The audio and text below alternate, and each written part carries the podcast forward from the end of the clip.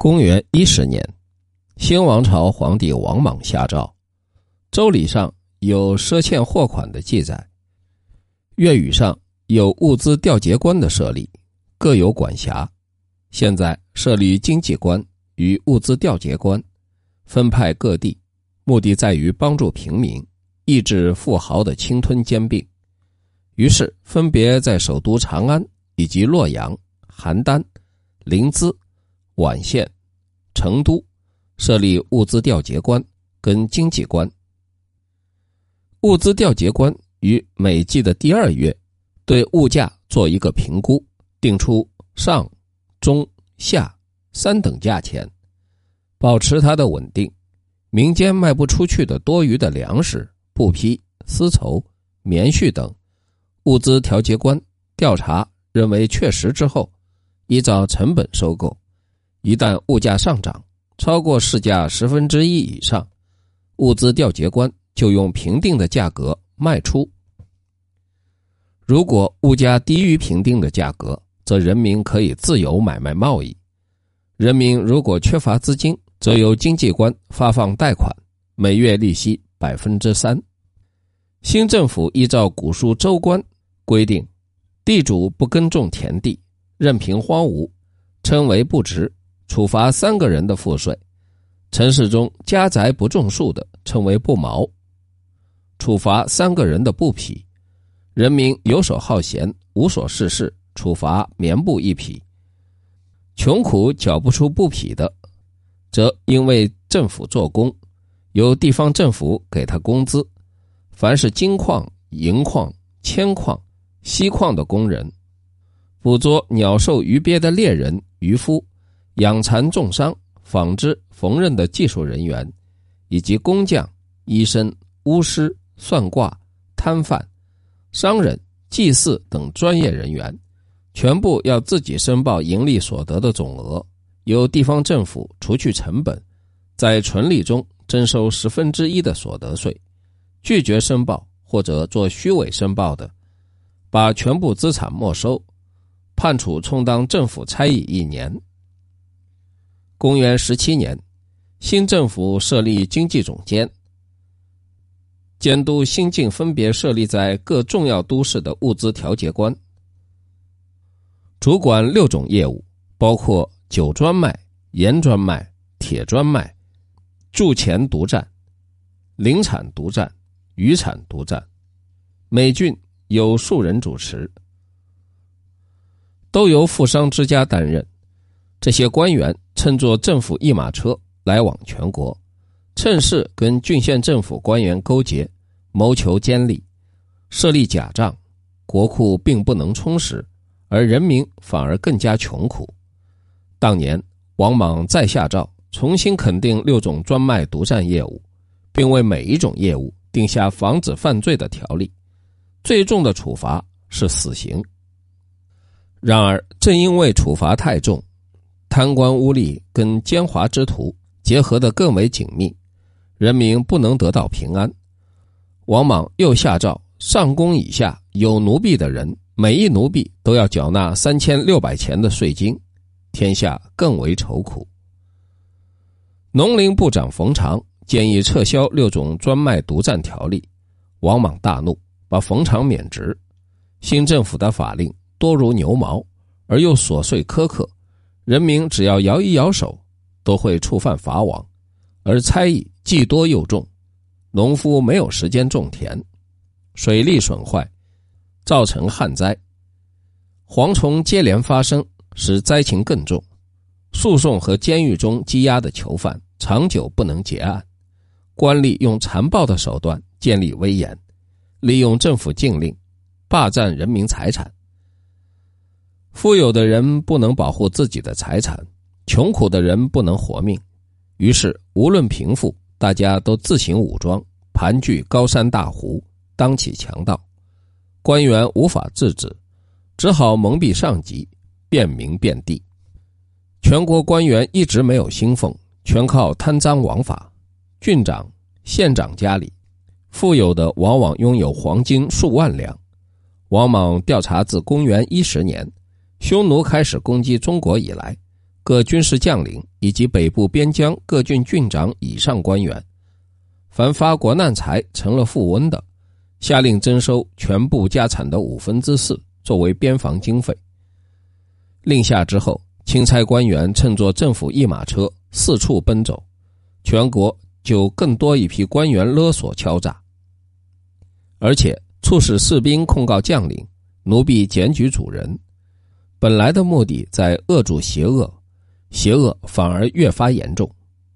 公元一十八年，琅琊人樊崇、庞安、东海人徐宣、谢禄、杨英分别聚众起兵，总共有几万人之多。于是跟樊崇会合，回军进攻莒县。莒县严密防守，不能攻下，他们就在青州、徐州一带流窜，抢劫掳掠。公元二十二年夏季四月，新政府派太师王旷、更始兵团司令连丹讨伐东方便民。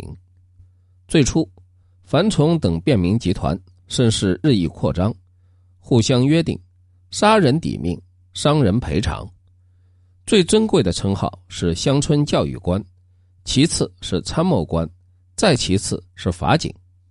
现在得到太师。和更始兵团司令率领十多万精锐的政府正规军前来攻击的消息，恐怕部众跟政府军混战时难以辨别敌我，于是下令用朱砂涂抹双眉，号称赤眉。王旷、连丹率领十多万大军浩浩荡荡东下，军队风纪败坏，所经过的地方奸淫、掳掠、烧杀，无所不为。东方人民哀嚎说：“宁愿碰到赤眉，不愿碰到太师。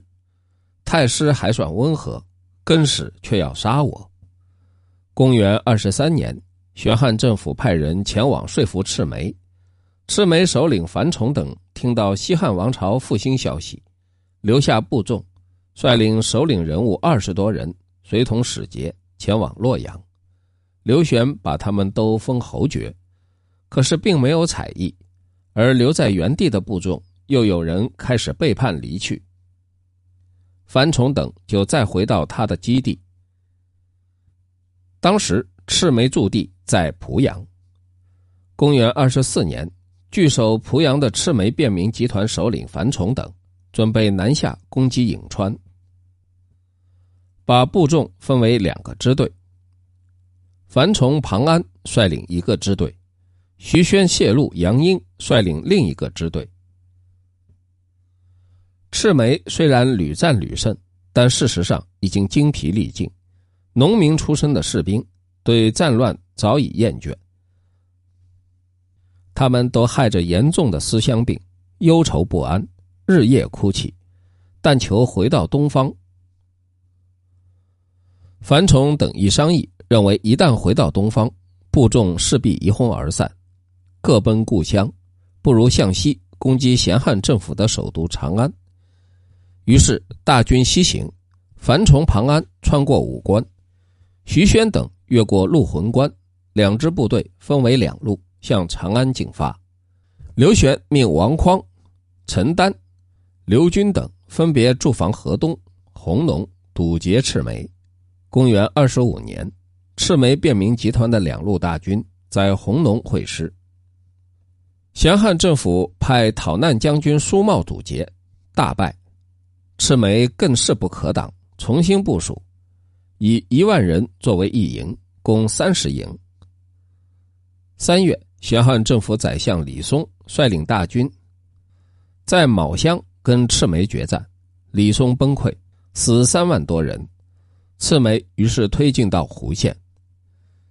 六月，咸汉皇城保安司令大将军。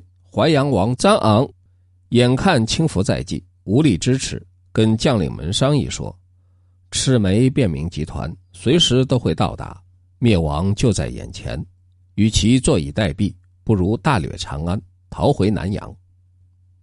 如果仍然不能生存，咱们就再上山下海，充当强盗。”于是，一同觐见刘玄。